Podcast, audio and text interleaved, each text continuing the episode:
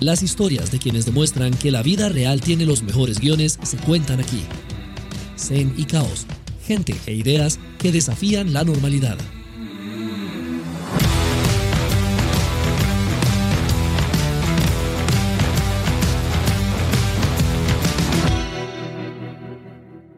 LinkedIn puede que sea la red social que yo menos utilizo, excepto las que ya han muerto, lógicamente. Eh, no sé, es un ambiente muy corporativo, completamente de negocios, aunque la gente obviamente lo usa para otras cosas, pero no sé, no suelo pasear por ahí. Y cuando estaba buscando qué decir para presentar a mi siguiente invitado, eh, una búsqueda en Google rápida me llevó precisamente a su perfil de LinkedIn. Si ustedes vieron el título del podcast del día de hoy, voy a conversar con Daniel Javiv. De acuerdo con su LinkedIn, dice CEO y fundador de New Mind Division, joven directivo y empresario con 22 años de experiencia en comunicación, ventas, publicidad, entretenimiento, conferencista, y habla también, por ejemplo, de que ha producido 92 campañas de marketing, 568 conciertos y que es seguido por más de 200 mil personas en redes. Hmm. También dice que él no ha posteado todavía, pero si ustedes conocen acerca de él y si lo han visto hablar ya sea en persona o en videos de YouTube, se van a dar cuenta de que es alguien muy diferente al que aparece en su perfil de esta red social. Solamente en Instagram tiene actualmente 9.1 millones de seguidores. Él se ha convertido en una fuerza, eh, alguien puede llamarlo motivador, inspirador, eh, no sé, es curioso definirlo porque él es de esas personas que ha capitalizado muchísimo en su carisma, en su discurso, en su energía, en su forma de ver la vida para eh, realmente seducir a mucha gente, para no solamente hacerse un, nicho, un hueco en, esto de las redes sociales, sino también en, en la conciencia colectiva, en la cultura popular. De repente sus mensajes se vuelven superproducciones, se vuelven eh, cosas que rivalizan con el concierto de cualquier artista. Yo he estado ahí, son producciones audiovisuales de alto impacto, de miles de personas. Él sale como si fuera un, gran cantante. Él realmente es de esas personas que tiene un pie puesto en diferentes partes de la comunicación y el entretenimiento. Es autor bestseller de libros como Ruge, Inquebrantables, Las trampas del miedo. Y el mensaje de él es una combinación de positivismo con un toque de espiritualidad. Él claramente profesa una fe y no, no es tímido al respecto, pero precisamente son personas así interesantes, las que polarizan, las que dividen opiniones, con las que yo al menos disfruto mucho de hablar. Él tiene una agenda por demás ocupadísima, así que estuve muy, muy agradecido de que estuviera listo para conversar y ser mi invitado para esta edición de Cenicados, conversando con Daniel Javiv. Aquí más que listo, Walt. Gracias por el espacio y por la, por la invitación. Perfecto, más bien gracias a vos por el tiempo, porque yo sé que estás muy apurado. Estás en Argentina, si mal no, no recuerdo. Así es, así es, así es. Andamos por acá en, en, en Buenos Aires.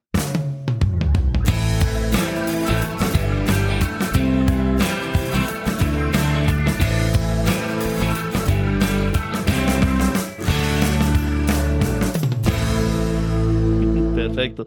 Daniel, eh, bueno, para, para comenzar de una vez, eh, ok, conferencista, escritor, sé que no te gusta mucho el título de, de, coach o gurú, que, a veces están queriendo poner por ahí. ¿Con qué te sentís más identificado como para definirte y definir lo que haces? Con la palabra nadie. Pero sos alguien. Eh, eh, soy hijo del todo, querido. Eso sí. Lo que pasa es que el asunto de los, de los oficios me, me aprisiona en, en muchos sentidos. A veces hasta mi propia piel me aprieta. Eh, entiendo que para efectos prácticos uno siempre busca... Eh, Las etiquetas. Catalogar. Sí, más que una etiqueta es catalogar o agrupar eh, los talentos que representan un, un trabajo en específico. Em, pero soy más escritor que cualquier otra cosa. Más que coach y gurú, eso sí, eh, jamás este, considero que estoy, estoy, lejos, que estoy lejos de ello, aunque bueno, pues me queda claro que la, que la sociedad insista en, en colocarme en ese, en ese rubro, pero soy, soy, eh, soy más que, un, más que un oficio, sí, y, y digamos que el, el, oficio de escritor también te permite hacer lo que quieras hacer, ¿no? De hecho, sí, yo, yo soy escritor y me siento muy cómodo con ese traje y con esa, con esa piel. Vos eh, tocas a millones de personas todos los días y lo has hecho el tiempo suficiente como para convertirte ya en alguien muy importante para todas estas personas en, en sus vidas. Eh, pero eh, citando aquí la, la, sabiduría de los cómics y citando al, al, tío Ben, con un gran poder viene una gran responsabilidad. ¿Cuál dirías vos que es tu responsabilidad? ¿Cuál entendés vos que es tu responsabilidad estando en esta posición en la, que estás? Considero que mi responsabilidad es con Dios, querido. y, y, con aquello que, que, profeso. Mi responsabilidad es con mis ideales y con mis convicciones. Y mientras que yo no eh, defraude esas, esas convicciones, todo lo demás por añadidura estará bien, porque tratar de cumplir con las expectativas de millares o, o millones de personas eh, sería no únicamente muy pesado, sino imposible. De todos modos, tarde o temprano terminas decepcionando a alguien, o porque yo cambié, o porque ellos se quedaron siendo los mismos, o porque ellos cambiaron y me ven de forma completamente diferente. Mi responsabilidad es la autenticidad es el amor transparente. Eh, me apego a un decálogo eh, que, que, promueve una, una ética eh, y al mismo tiempo acepta la integridad de las mezquindades por expiar los, los errores, las equivocaciones. Estoy comprometido también con no fingir perfección, recordando que simplemente soy un, un, un, siervo, no pretendo tampoco ser un modelo a seguir en ningún sentido. Agradezco el privilegio y el honor que a veces se me otorga, pero no soy una estatua eh, em, ahí estática que, que, que no, muta, que no, que no cambia, ¿no? Claro, y es, muy común que en esta época eh, busque hacer eso, construir estatuas, construir ídolos, construir eh, modelos aspiracionales elevados con estándares casi imposibles también. Y está, y está, está bien que uno pueda tener un modelo a seguir, pero pues yo exhorto a que sigan a quien yo sigo, ¿no? Mi modelo a seguir siempre ha sido el, el caminar, de, el caminar de, de Cristo. Entonces, eh, a quien lo toma como modelo, porque si me tomas a mí como modelo, tarde o temprano te voy a decepcionar, eh, eh, me, me, me, equivoco todos los, todos los días y eso también lo, lo busco mostrar para, para que, para que jamás se me considere alguien de un estándar extraordinario. Soy una persona que ama la vida, eh, que ama a su esposa, que ama a sus amigos, eh, que ama con pasión su, su trabajo. Eh, soy buen custodio de los talentos que me dieron. Quiero regresar multiplicado el fideicomiso llamado vida. Hasta ahí solamente soy un hombre que apela de vez en cuando a ir un poco más allá de sus propias competencias. Hablando de... Estoy repleto de cosas que, que, mejorar, ¿no? Claro, claro, como todos. Este, hablando de tus, tus, talentos, vos tenés eh, por tu historia de vida una serie de, talentos que es como un checklist que realmente eh, te hace, siento yo, muy bueno eh, en lo que haces, que es promover este mensaje eh, eh, de una forma multimedia, de una forma multiplataforma, tu experiencia como actor, como productor, como músico, todo eso como que de verdad siento que amalgama muy bien el trabajo que estás haciendo. Y me he dado cuenta que para cada uno de estos talentos o fases de tu vida has tenido un obstáculo también. ¿Cuál dirías que ha sido el obstáculo que más te ha potenciado para ayudarte a ser quien sos hoy? Sí, mis rarezas son un lujo, la verdad. Eh, y las he aprendido a utilizar también a, a, mi favor. Creo que el obstáculo más fuerte ha sido saber jerarquizar y depurar las críticas. Ok. Eh, porque no siempre me despierto con la misma energía o con la misma valentía o con la misma fortaleza. Y en ocasiones la sensibilidad que hay adentro de mí eh, puede llevarme a, no comprender del todo el, el odio, la envidia, eh, que puede ser un, un, prejuicio. Y como, como, como no está adherido a mí ese código de andar pendiente de la vida de otros o de tratar de destruir, como que nunca en la vida he, he sido un inquisidor mordaz con, con otras cosas.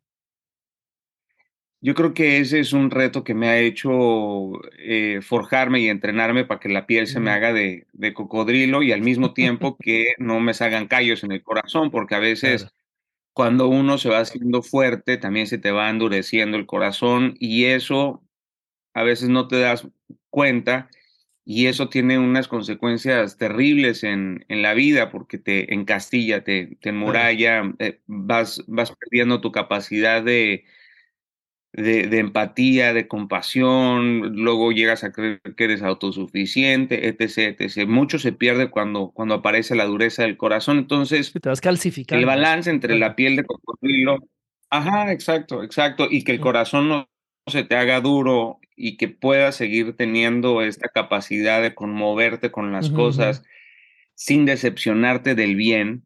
¿Por qué? Porque a, ver, a veces hacer el mal es lo más, es lo más, es lo más fácil, ¿no? Ese es el camino más sencillo a tomar, es cuestión de agarrar la inercia y dejarte ir. Hacer el bien es muy complicado y más en el presente frenético que, que, que avanzamos. Creo que, creo que eso es uno de los, uno de mis retos y dar el precio de mi, de mi personalidad, ¿no? De mi. Claro. Yo, ahora que decís, este. ¿Por qué eres así? ¿Por qué eres intenso? ¿Por qué? claro, claro. ¿Por qué eres intenso? Sí. Este, ahora que hablas de eso, yo sé que tal vez a algunas otras personas les podría parecer rara la pregunta, pero espero que a vos no. Cuando uno, cuando el mensaje que uno da tiene algún componente espiritual o la labor que uno hace tiene algún componente espiritual, eh, es normal que haya fuerzas en contra. No sé si vos has sentido este tipo de, fuerzas en contra de tu labor. Y no me refiero, digamos, a la gente o a la crítica. No, no, no, total, total. hablar, hablar de Dios hoy es eh, casi un acto revolucionario, querido. Eh, y hay, hay, hay, un universo eh, repleto de otros, eh, ¿cómo, ¿cómo, llamarlo? De otras, de otras dimensiones que no son del todo, no quiero que suene místico, sí, pero del todo... Sí, no, somos conscientes. Sí, no somos conscientes del, del, todo. Yo creo que aquello, aquello que sueñas en la vida debe de ser tan grande que entiendas tú mismo que no lo podrás lograr solo. O sea, que, que, tus sueños son accesibles únicamente a través de, de, si crees que solamente son accesibles a través de tus virtudes y de tus talentos, uno sigue soñando muy abajo. Por eso yo siempre he soñado tan grande hasta que, que solamente con la ayuda de Dios me será posible conseguirlo, pero al mismo tiempo sé que la oposición, o sea, que nuevo nivel adquirido, pues también es nuevo nivel adquirido de, de mal en contra. Claro. Mm. Entre más va uno subiendo, eh, digamos, en, en, los escalafones hacia, hacia la cumbre que uno, que uno sueña, pues se va encontrando con, con, no nada más con diferentes resistencias, sino con, con, con, con adversarios de todo tipo. Ahora, pero la vida, sin adversarios sería también muy aburrida. Claro. Uno necesita un adversario digno. Sí, de verdad que sí, uno necesita. Eh, a veces ese adversario está en el reflejo del espejo, ¿verdad? Y con ese es más que, es más que suficiente. Em, pero sí, sí, sí he sentido em, esa oposición. Esa, esa, Sí, total, totalmente, totalmente. Y uno aprende a, a reconocerlos, ¿no? Yo tengo, Judas no se murió, yo tengo fotos con él. Qué buena frase. Bueno, yo creo, no me acuerdo si era Winston Churchill que decía que uno podía medir la importancia de una persona también por la importancia de los enemigos que lograba. Entonces, no sé, hay una, una, regla por ahí. Decime una cosa, ¿cómo es el proceso de llevar un libro como Ruge, por ejemplo, o tus libros anteriores, a un eh, evento de la magnitud de los que vos haces? ¿Cómo, haces? Eh, ¿Cómo decidís qué se queda, eh, qué se agrega? ¿Cómo es ese proceso? Ya hablando en términos de, de producción, digamos. Cada libro ha llevado un proceso diferente por la exclusiva razón que yo soy completamente diferente a, cuando escribí Inquebrantables, Las trampas del miedo y, Ruge. Los, los procesos pueden llegar a ser muy catárticos. En mi caso, como mi vida también lleva una, una velocidad casi frenética, he tenido que aprender y entrenarme a ser muy eficiente y muy eficaz con los tiempos que tengo. Eh, entonces, he aprendido a ser muy diligente, muy ordenado con, con mis tiempos y con mi agenda, aunque soy muy nocturno y he, aprendido que, que, las madrugadas se convierten en un remanso de paz, un lugar en donde puedo estar mucho más atento. Entiendo muchísimo. Puedo estar mucho mucho más contemplativo, mucho, mucho más sereno, pero no es algo benéfico, querido, porque cuando uno rompe con estos este, eh, ciclos circadianos, aunque tú puedes modificar y puedes terminar eh, acompañándote y, digámoslo así, eh, acostumbrándote a, ese, a esos horarios, uno debería de despertar cuando despierta el alba, ¿no? Cuando despierta el, el, mundo. Dios siempre nos, nos exhortó también en su palabra a buscarlo muy temprano en esa cuarta vigilia. Em, yo ah, por, por temporadas logro, logro dormirme muy temprano y despertarme también muy temprano, pero cuando estoy de gira, eso sí es, para mí por lo menos, es algo imposible, porque ayer terminé, por ejemplo, la firma de autógrafos y la presentación del libro de Ruja aquí en Argentina y terminé a las once y media de la noche y habré abrazado. están los periodistas aquí, están los periodistas que te buscamos. Ajá, y no, no, no, un gusto, un gusto. Al contrario, eso más que ser un mérito es un, es un placer. Yo creo que alguien que te otorga un espacio en, en su medio para poder llevar tu, su mensaje es, sigue siendo un privilegio y yo sigo respetando y agradeciendo muchísimo eso. Pero el, el, el Roche, eh, pues tarda mucho tiempo en desaparecer. Yo llegué a mi cuarto y me dormía a las dos de la mañana, ¿no? O sea, tarda mucho en, en... Entonces, esos son los tiempos que yo utilizo porque estoy muy energetizado, estoy muy tocado, vengo todavía conmovido, con mucha información adquirida de la gente, de un abrazo, de un comentario, de un testimonio, y ahí es en donde empiezo a escribir. Pero yo aprendí a escribir aforismos, a, a, a, reducir conceptos que pueden ser muy, muy, muy complejos que tienen una, una profundidad, que son, que son hondos en un aforismo, pero es como encapsularlos para apoyarlos. Y te pongo eh, a lo mejor un ejemplo más, más claro. Eh, ok, esto que te acabo de mencionar, ¿no? Judas no se murió. Yo tengo fotografías con él y no lo sabía. Eso es real. Hace eh, eh, un par de días vi unas fotografías y, y, esa idea se me vino a la cabeza, ¿no? Porque, porque este, este, este, esta persona aparece en estas fotografías y decía, wow, brother, o sea, tú sí eres un verdadero Judas y también eso después me llevó a desarrollar otra idea de decir, ok, ese es el carácter, ¿no? Y Cristo hizo exactamente lo mismo, se sentó con él a pesar de saber que le iba a traicionar. Y de ahí proviene, pues, la demás idea, los judas no, no, no te pelees con ellos, se ahorcan solos, ¿verdad? Por ahí se dice en la sabiduría popular. Entonces yo empiezo a desarrollar ideas a partir de una, a partir de una imagen. Y eso me puede llevar a escribir un capítulo entero o una carta o un poema o solamente una, una reflexión.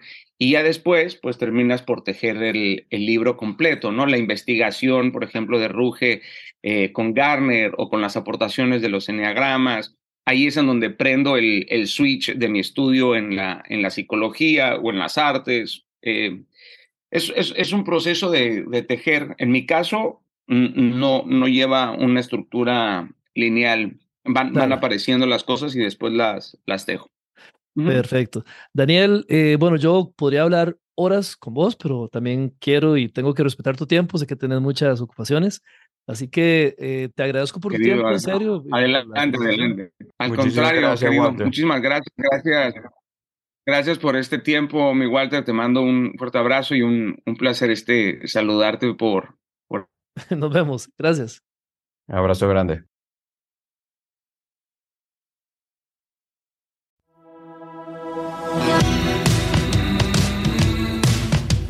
Gracias por acompañarnos en este Cenicaos. ¿Tienes algo que decir?